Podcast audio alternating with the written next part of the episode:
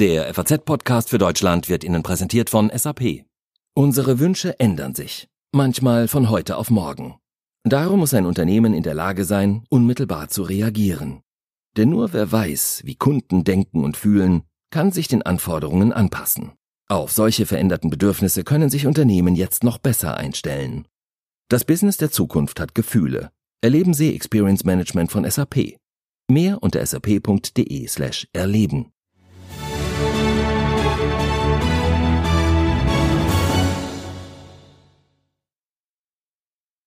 Thank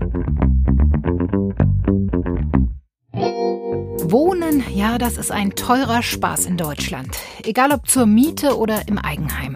Und die Preise, die steigen und steigen seit Jahren.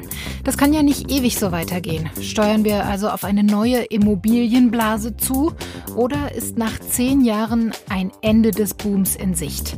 Das klären wir heute im FAZ-Podcast für Deutschland. Außerdem sprechen wir darüber, wie schnell ein Nachfolger für Annegret Kramp-Karrenbauer an der Spitze der CDU gefunden werden muss. Und wir reden darüber, warum Cleansy nach nur zweieinhalb Monaten bei Hertha schon wieder alles hinschmeißt. Schön, dass Sie an diesem Dienstag, den 11. Februar, mit dabei sind. Mein Name ist Sandra Klüber.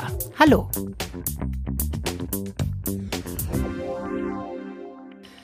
So ziemlich jeder, der in den vergangenen Jahren eine neue Wohnung oder ein Haus gesucht hat, der dürfte die gleiche Erfahrung gemacht haben. Nach der ersten Anfangseuphorie, da kommt ziemlich schnell die Ernüchterung. Denn egal, ob es ums Mieten oder Kaufen geht, Wohnen wird in Deutschland seit Jahren immer teurer. Der Zentrale Immobilienausschuss, der hat heute in Berlin wieder seine jährliche Studie zu den Immobilienpreisen vorgelegt. Ist endlich mal eine Trendwende in Sicht? Darüber spreche ich jetzt mit unserer Berlin-Korrespondentin Julia Löhr. Hallo Julia. Hallo Sandra. Du warst ja heute Vormittag mit dabei, als diese aktuellen Marktzahlen vorgestellt wurden. Die allerwichtigste Frage zuerst. Gibt es denn jetzt nach all den Jahren der Preissteigerungen endlich mal Entwarnung auf dem Immobilienmarkt? Naja, teils, teils. Also für Mieter gibt es in der Tat so ein bisschen was wie Entwarnung. Gerade in den großen Städten zeigt sich, dass das ähm, Steigen der Angebotsmieten, also der Mieten in neuen Verträgen, jetzt doch spürbar abgenommen hat. Ähm, zum Teil geht sogar auch ein Ticken nach unten. Äh, auf dem Eigentumswohnungsmarkt oder auf dem Markt für Einfamilienhäuser, da sieht das dagegen ganz anders aus. Wer was kaufen will, der sieht sich nach wie vor rasanten Preissteigerungen gegenüber. Hm. Kann man denn insgesamt sagen, dass bei den Mieten aber deutschlandweit von einer leichten Entspannung die Rede sein kann?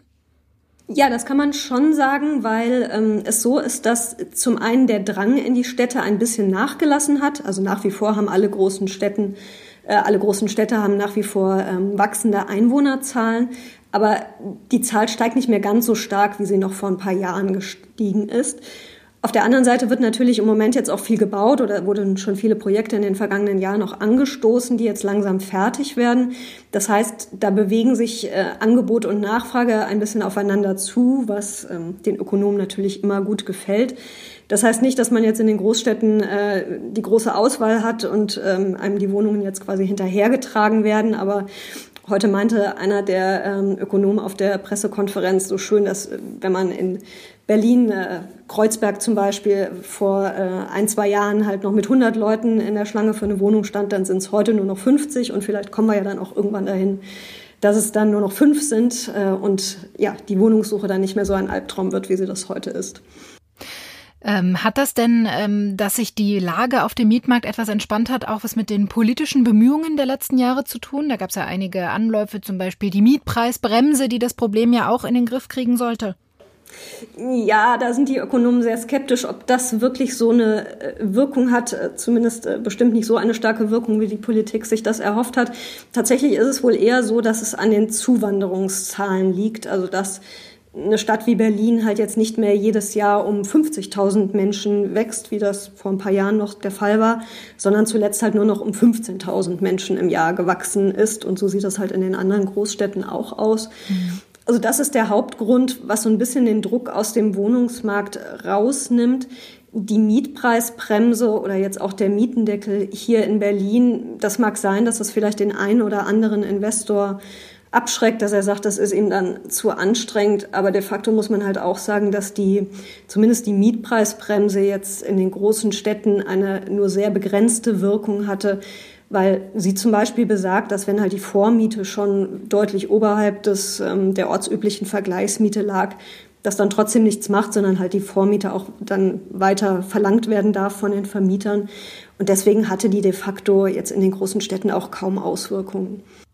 In diesem Gutachten, was heute vorgestellt wurde, da werden ja auch konkrete Städtewerte verglichen.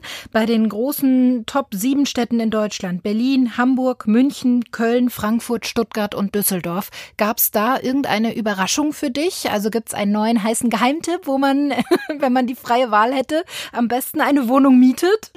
Äh, nee, den, äh, den ultimativen Geheimtipp gibt es da nicht mehr. Das sind, glaube ich, all diese Städte nicht und auch diese sogenannten Schwarmstädte über die zuletzt ja viel geredet wurde, so Leipzig oder Freiburg, so die nicht ganz so großen, aber Städte, die trotzdem eine hohe Lebensqualität haben, äh, auch die sind inzwischen deutlich teurer geworden. Also Geheimtipps gibt es da in der Tat nicht mehr. Was mich schon so ein bisschen erstaunt hat, ist, dass wir ja sehr viel über den Mietenanstieg in Berlin ähm, lesen und schreiben. Er ist in der Tat so stark wie in keiner anderen Großstadt in den letzten zehn Jahren gewesen, plus 60 Prozent. Das ist schon wirklich ordentlich. Mhm. Aber die durchschnittliche Miete, die hier verlangt wird, über alle Viertel hinweg, liegt immer noch unter 10 Euro. Und das heißt auch, dass natürlich das Niveau ist gestiegen, aber es ist jetzt nicht unmöglich, in eine Großstadt wie Berlin zu ziehen oder auch Frankfurt mit im Schnitt 13,10 Euro. Aber wenn es ums Eigentum geht, da sieht es ja schon noch etwas düsterer aus in Deutschland. Ähm, warum steigen denn da die Preise seit Jahren? Ja, das äh, hat viel mit der Politik der Europäischen Zentralbank zu tun, äh, dass wir nämlich kaum noch Zinsen haben. Äh, und natürlich suchen dann jetzt ganz viele Leute fieberhaft nach attraktiveren Anlagemöglichkeiten, nicht nur aus Deutschland, auch international.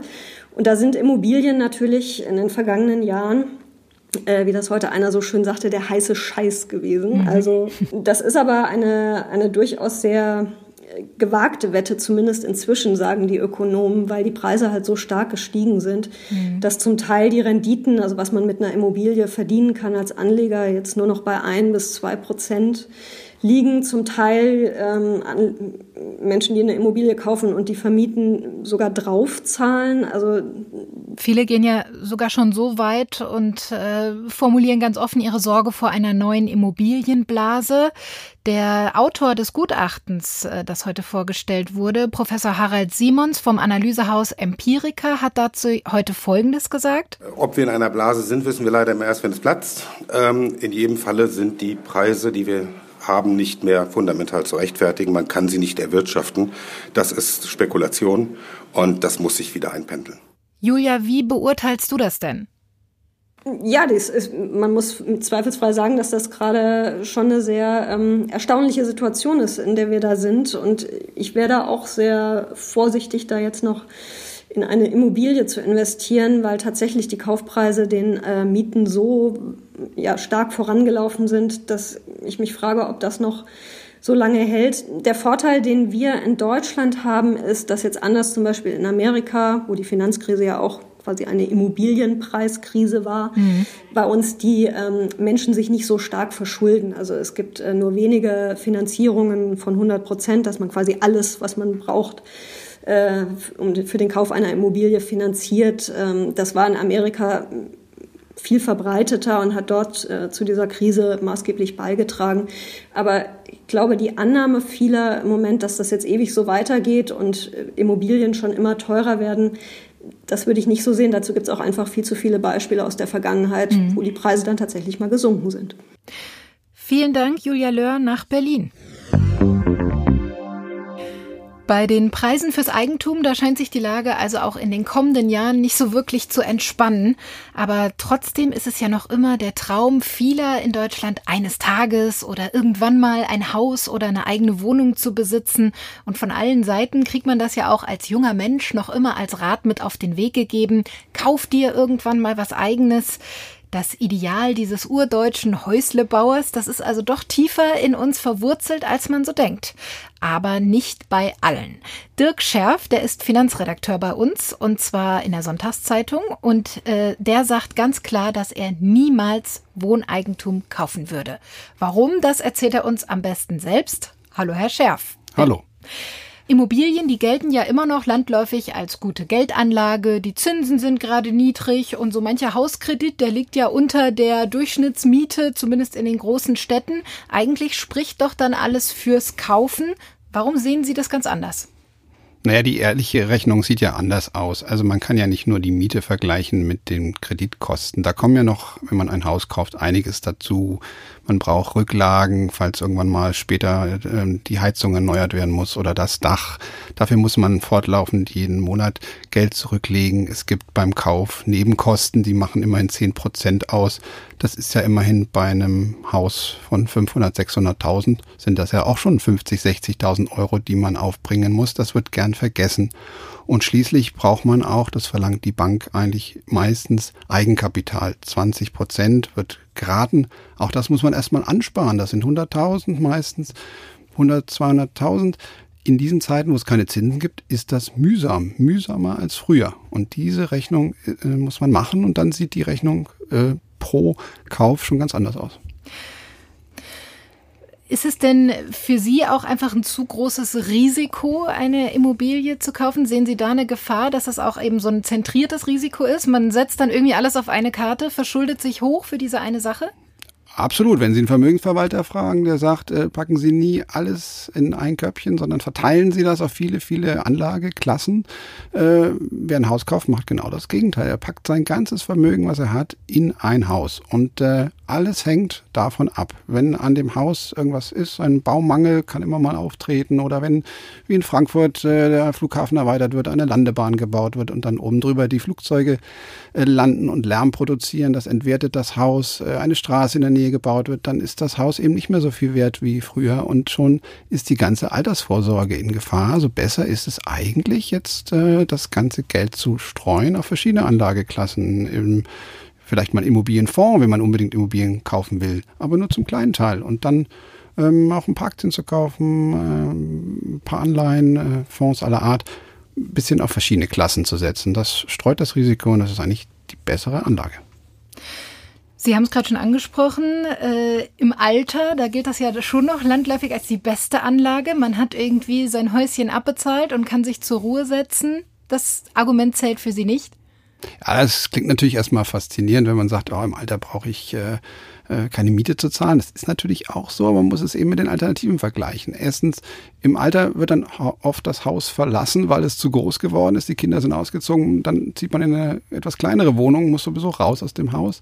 Äh, manchmal wird es auch zur Bürde. Dann kommen auch die großen Renovierungskosten äh, nach 30, 40 Jahren, wo dann eben manche doch keine Vorsorge getroffen haben und sind dann überrascht, wie teuer das werden kann. Ähm, dann hat man nur noch ein Renteneinkommen, dann ist es auch gar nicht mehr so leicht zu finanzieren. Dann ist das mietfreie Wohnen zwar schön und gut, aber es kommen andere Lasten dazu. Und dann wäre es eigentlich besser, man ist vielleicht noch überzeugter Mieter, zahlt da zwar Miete, aber hat andere Geldanlagen, die äh, vielleicht mehr Geld angesammelt haben im Laufe der Jahre.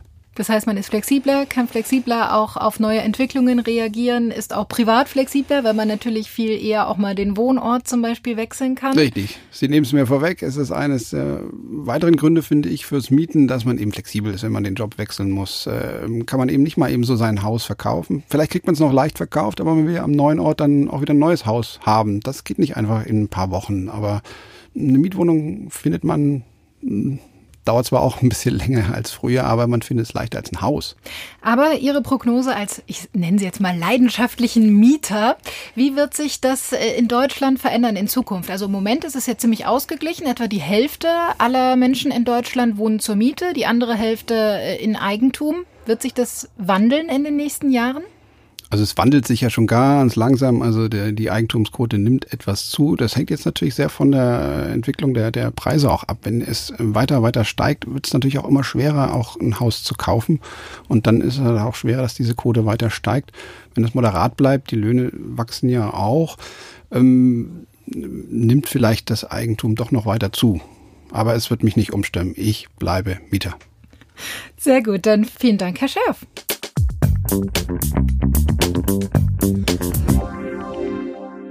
Also das ist wirklich nicht die Woche von Annegret Kramp-Karrenbauer. Gestern hat sie als Folge des ganzen Thüringen-Debakels ihren Rücktritt als CDU-Vorsitzende angekündigt, aber auch gesagt, dass sie bis zum nächsten Parteitag im Dezember im Amt bleiben will. Und heute dann hagelt es von allen Seiten aus den eigenen Reihen den Vorwurf, dass es nicht schnell genug geht. Sie macht den Weg frei für einen stabileren Weg. Entscheidungen müssen jetzt schnell getroffen werden. Ich glaube, wir müssen jetzt äh, das zügig angehen, entschlossen angehen, in der Breite angehen, aber nicht sozusagen einen langen Kaugummi daraus ziehen. Bei aller Kritik auch aus den eigenen Reihen. Warum will Kramp-Karrenbauer noch zehn Monate bleiben, obwohl die Sache doch eigentlich längst durch ist? Und was würde eine solche Übergangszeit für die CDU bedeuten? Das bespreche ich jetzt mit unserem Politikredakteur Thomas Holl. Hallo Thomas. Hallo. Schön, dass du da bist. Wir haben es gerade schon gehört. Es gibt viel Kritik aus der Union an AKKs Plan. Markus Söder, der warnt sogar vor einer monatelangen quälenden Personaldebatte, die da jetzt droht. Er spricht von Selbstbeschäftigung der CDU beim Schönheitswettbewerb um den besten Kandidaten. Hat er recht? Ich glaube schon, dass er recht hat. Ähm, und er hat auch das Bild vor Augen, dass die SPD, der auf magere 13 bis 15 Prozent geschrumpfte Koalitionspartner monatelang ähm, geboten hat.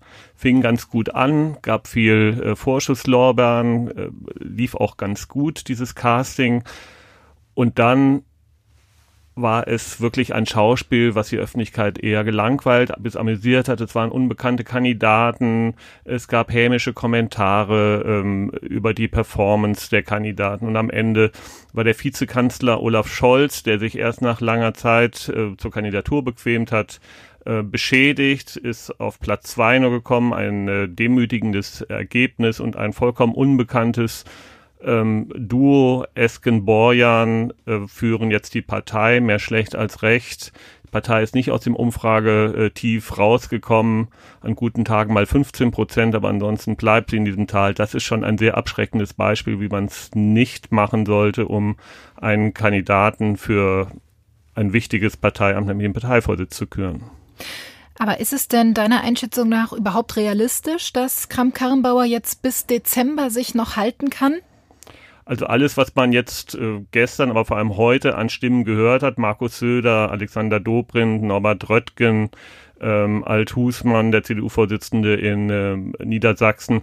Und es sind hinter den Kulissen sicher äh, noch mehr nicht ganz unwichtige CDU- und Unionsgrößen. Glaube ich nicht, dass sich das halten lässt. Ja, die Frage ist ja auch, die äh, sich, glaube ich, viele stellen, gibt es überhaupt eine Alternative? Also Kram-Karrenbauer hat ja betont, dass Kanzlerschaft und Parteivorsitz, wie es bei der CDU üblich ist, in eine Hand gehören. Gleichzeitig will Angela Merkel ja noch bis 21 Kanzlerin bleiben. Was bleibt denn der CDU jetzt eigentlich anderes übrig? Das ist natürlich ein Dilemma. Entweder Merkel entschließt sich nach langen Gesprächen, Druck äh, in der Partei, doch das Amt vorzeitig äh, aufzugeben. Das hieße dann aber unweigerlich Neuwahlen, denn es ist schwer vorstellbar, dass die SPD einen anderen Kandidaten, als mit dem sie den Koalitionsvertrag geschlossen hat. Das war die Geschäftsgrundlage Angela Merkel bis Oktober oder September bis zur nächsten Bundestagswahl 2021 weiter regiert. Eine andere Variante wäre, wenn es einer der ähm, zwei oder drei äh, wäre, dass er ins Kabinett geht. Mhm. Im Falle von Friedrich Merz war das schon mal ein Vorschlag, ein interner Vorschlag von Kram-Karrenbauer, äh, Merz auf diese Weise einzubinden, das Wirtschaftsprofil als Wirtschaftsminister, ähm, der Altmaier dann ablösen würde, das Profil der Union auf dieser Seite, was ja auch aus Sicht vieler vernachlässigt worden ist, dieses wirtschaftsliberale Segment zu stärken, ist aber schwer vorstellbar, dass Merkel dem zustimmt. Ob Laschet das machen würde, ist auch eine andere Frage. Er ist Ministerpräsident in Nordrhein-Westfalen, ein, wenn nicht das wichtigste Bundesland mhm. für jede Volkspartei. Ja, aber so richtig rosig, äh, wenn ich dich da richtig verstanden habe, klingt jetzt keine dieser Varianten für die CDU. Was wäre denn deiner Meinung nach jetzt die beste Lösung? Also die beste Lösung, oder ich glaube, Markus Söder und andere sehen das auch so, dass die drei die in Frage kommen, denn Söder hat sich im Grunde mit glaubwürdigen Dementis eigentlich fast ähm, aus dem Rennen genommen, mhm. auch wenn er immer wieder genannt wird und er hält sich sicher, ein Selbstbewusstsein hat er für kanzlertauglich.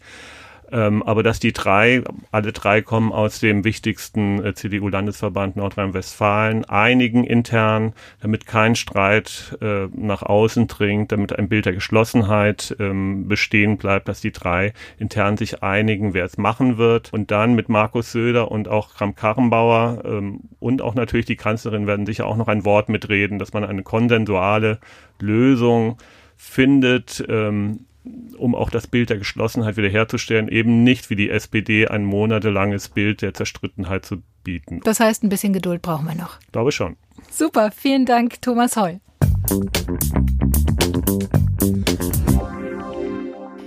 In Berlin scheint gerade weniger das alles beherrschende Coronavirus das Problem zu sein, sondern eher eine Art Rücktrittsvirus. Und zwar nicht nur in der Politik. Erst ist Annegret Kramp-Karrenbauer gestern zurückgetreten. Heute folgt ihr der Trainer Jürgen Klinsmann. Ab sofort legt er sein Amt bei der Hertha nieder. Ja, als diese Nachricht heute bei uns in der Redaktion ankam, da wurde sofort angeregt diskutiert, dass diese Aktion ja ein typischer Klinsmann sei. Erst das das Blaue vom Himmel versprechen und dann von einem auf den anderen Moment aufhören und verbrannte Erde hinterlassen. Mir ist jetzt Michael Horeni aus unserer Sportredaktion zugeschaltet. Hallo, Herr Horeni. Grüße Sie, hallo. Also erstmal kurz vorweg gefragt, wie lange kennen Sie denn Jürgen Klinsmann schon und wann sind Sie ihm zum ersten Mal begegnet? Ach, das war nicht zum ersten Mal begegnet bin, kann ich Ihnen gar nicht mehr genau sagen. Ich kannte ihn noch als Spieler und ich habe ja über ihn auch, als er, als er Bundestrainer geworden ist, auch ein Buch über ihn geschrieben. Da habe ich ihn natürlich öfter gesehen. Und ja, seit dieser Zeit kenne ich ihn eigentlich ganz gut. Das heißt, Sie können ihn wahrscheinlich auch sehr gut einschätzen. Lassen Sie uns doch mal einen kurzen Zusammenschnitt hören, was Clean Sie da in den letzten Tagen und Wochen so alles von sich gegeben hat. Ich habe schon auch das Selbstvertrauen, sagen zu können, das traue ich mir zu, sonst wäre ich nicht hier. Ne? Also ich habe große Lust drauf, große Freude drauf, dann mache ich das hundertprozentig. Ne? Dann bin ich motiviert, dann äh, setze ich die Bausteine so zusammen, wie es ein Trainer zu tun hat. Herr Horeni, können Sie sich erklären, wie jemand so hoch motiviert wirkt und dann von einem auf den anderen Tag plötzlich hinschmeißt? Also das ist eine, äh, ich glaube, eine schwere Enttäuschung für alle bei Hertha BSC Berlin und ähm, Sie hatten es ja in der ersten Frage schon gesagt, dass in, ihr, in der Redaktion gesagt worden ist, er verspricht immer das Blaue vom Himmel und hört dann immer irgendwie früh auf und hinterlässt verbrannte Erde. Das finde ich, das kann man, das ist einfach übertrieben, das zu sagen. Also ähm, wenn man sich das Sommermärchen anschaut, das ist ein Erfolg gewesen und geblieben. Äh, bei Bayern München ging es relativ schnell zu Ende und in den USA war er auch einige Jahre, fünf oder sechs Jahre er dort im, im Amt gewesen. Äh, bei äh, Hertha BSC stellt sich die Situation ja nun wirklich anders dar. Ähm, da kann man aus meiner Sicht eben auch nicht nach zehn oder elf Wochen sagen, das war's jetzt. Ähm, nachdem sich der Verein auf ihn auch so stark konzentriert hat und er ähm, auch die ganze Aufmerksamkeit auf sich gezogen hat. Und das jetzt nach zehn oder elf Wochen zu sagen, das war's jetzt für mich, ich hab, fühle nicht den Rückhalt, das Vertrauen, das ist einfach zu wenig, so kann man das nicht machen. Ja, Sie haben es gerade schon angesprochen. In einer ersten schriftlichen Stellungnahme hat er heute gesagt, als Cheftrainer benötige ich Vertrauen. Wenn das nicht gegeben ist, dann kann ich mein Potenzial als Trainer nicht ausschöpfen und muss deswegen abtreten. Das spricht ja schon dafür, dass es da irgendwie ordentlich geknallt haben muss bei der Hertha. Zwischen wem denn und warum? Das spricht erstmal dafür, dass es eine ziemlich vage Formulierung ist. Also wenn es da eine konkrete Formulierung geben würde, wenn man wüsste, um was es geht, wäre, glaube ich, vielen geholfen. Und ähm, was die Hintergründe sind. Ich finde, da ist so eine Erklärung zu sagen, also ich habe jetzt nicht den Rückhalt gespürt, äh, nach elf Wochen zu wenig. Wenn man gesagt hat, man möchte daraus einen großen Club machen und man sieht es alles langfristig, dann kann man sich nicht von den ersten Widerständen, ähm, ähm, den ersten Widerständen, von denen noch gar nichts öffentlich geworden ist, von denen wir auch gar nicht wissen, wie sie tatsächlich ausgesehen haben, falls es überhaupt gegeben hat. Ich finde, das ist zu wenig. Und wie erklären Sie sich das? Was könnte da vorgefallen sein? Wie gesagt, das, ist, das bewegt sich alles im, im Bereich der Spekulation, aber dass die ganzen Dinge offensichtlich nicht so gelaufen sind, ich würde auch, auch mal sagen, sportlich zum Teil nicht so gelaufen sind und dass äh, man bei Hertha BSC es mit einer Führung zu tun hat, die sich über viele Jahre kaum bewegt hat, dass es dort Widerstände geben gegen das ein oder andere äh, Vorgehen geben würde, auch was vermutlich auch mit dem äh, Investment von von dem Investor Lars Windhorst zusammenhängt. Und von daher, wie gesagt, ist das für mich, ähm, geht das, das, war das ein zu schnelles äh, Handtuch werfen und zu schnelles Aufgeben. Wie ist da Ihre Einschätzung? Wem hat dieser, äh, diese Aktion jetzt mehr geschadet? Klinsmann selbst oder der Hertha? Es hat allen sehr geschadet, das muss man sagen. Also mit Jürgen Klinsmann, dessen Verdienst äh, um die um das Sommermärchen, das bleibt unbestritten, das bleibt unangetastet. Ähm, aber ähm, dass er nochmal in der Bundesliga eine große Zukunft als, als Trainer haben wird, das wage ich nach diesem Auftritt sehr zu bezweifeln. Ja, Hertha hat es natürlich auch sehr geschadet. Ähm, mit, mit Jürgen Klinsmann haben sich sehr viele Hoffnungen verbunden, dass der Verein, mhm. dieser sogenannte Big City Club, den sie werden wollen, mit einem Weltmeister und einem äh, Sommermärchenmacher, dass äh, Hertha da aus dem Mittelmaß, aus dem tiefen Mittelmaß endlich herauskommt und zum Hauptstadtclub wird den Namen auch verdient. Der Verein äh, steht schlechter da als vor dem, äh, als, äh, als ähm, zu der Zeit, als Klinsmann gekommen ist. Also Und da war es schon nicht gut. Ja, also für uns alle eine ziemliche Überraschung, der, die Ankündigung von Jürgen Klinsmann als Trainer bei der Hertha hinzuschmeißen, was auch immer die Hintergründe sind. Fest steht schon mal, sagt unser Sportredakteur Michael Horeni, allen Seiten hat das irgendwie geschadet. Vielen Dank. Und jetzt alles, was heute sonst noch wichtig ist. Kardinal Reinhard Marx hört als Vorsitzender der Deutschen Bischofskonferenz auf. Er will bei der Wahl in rund drei Wochen nicht noch einmal antreten. Der Münchner Erzbischof ist einer der engsten Mitarbeiter von Papst Franziskus und hat den Reformdialog Synodaler Weg entscheidend vorangebracht. Allerdings war die Kritik an seinem Führungsstil und an seinem Umgang mit dem Thema Missbrauch gewachsen. Marx selbst sagt zu seinem Rückzug, er wolle Platz machen für die jüngere Generation. In China sind mittlerweile mehr als 1000 Menschen am Coronavirus gestorben. Innerhalb eines Tages sind weitere 108 Menschen Opfer der Lungenkrankheit geworden. Damit ist die Zahl der Toten so schnell gestiegen wie noch nie seit Ausbruch der Krankheit. Die Zahl der Neuinfektionen ging im Vergleich zum Vortag allerdings zurück. Groß sollte es werden und glamourös. Stars und Influencer waren eingeladen, um den Start von Facebook Dating in Deutschland zu feiern. Pünktlich zum Valentinstag sollte es soweit sein.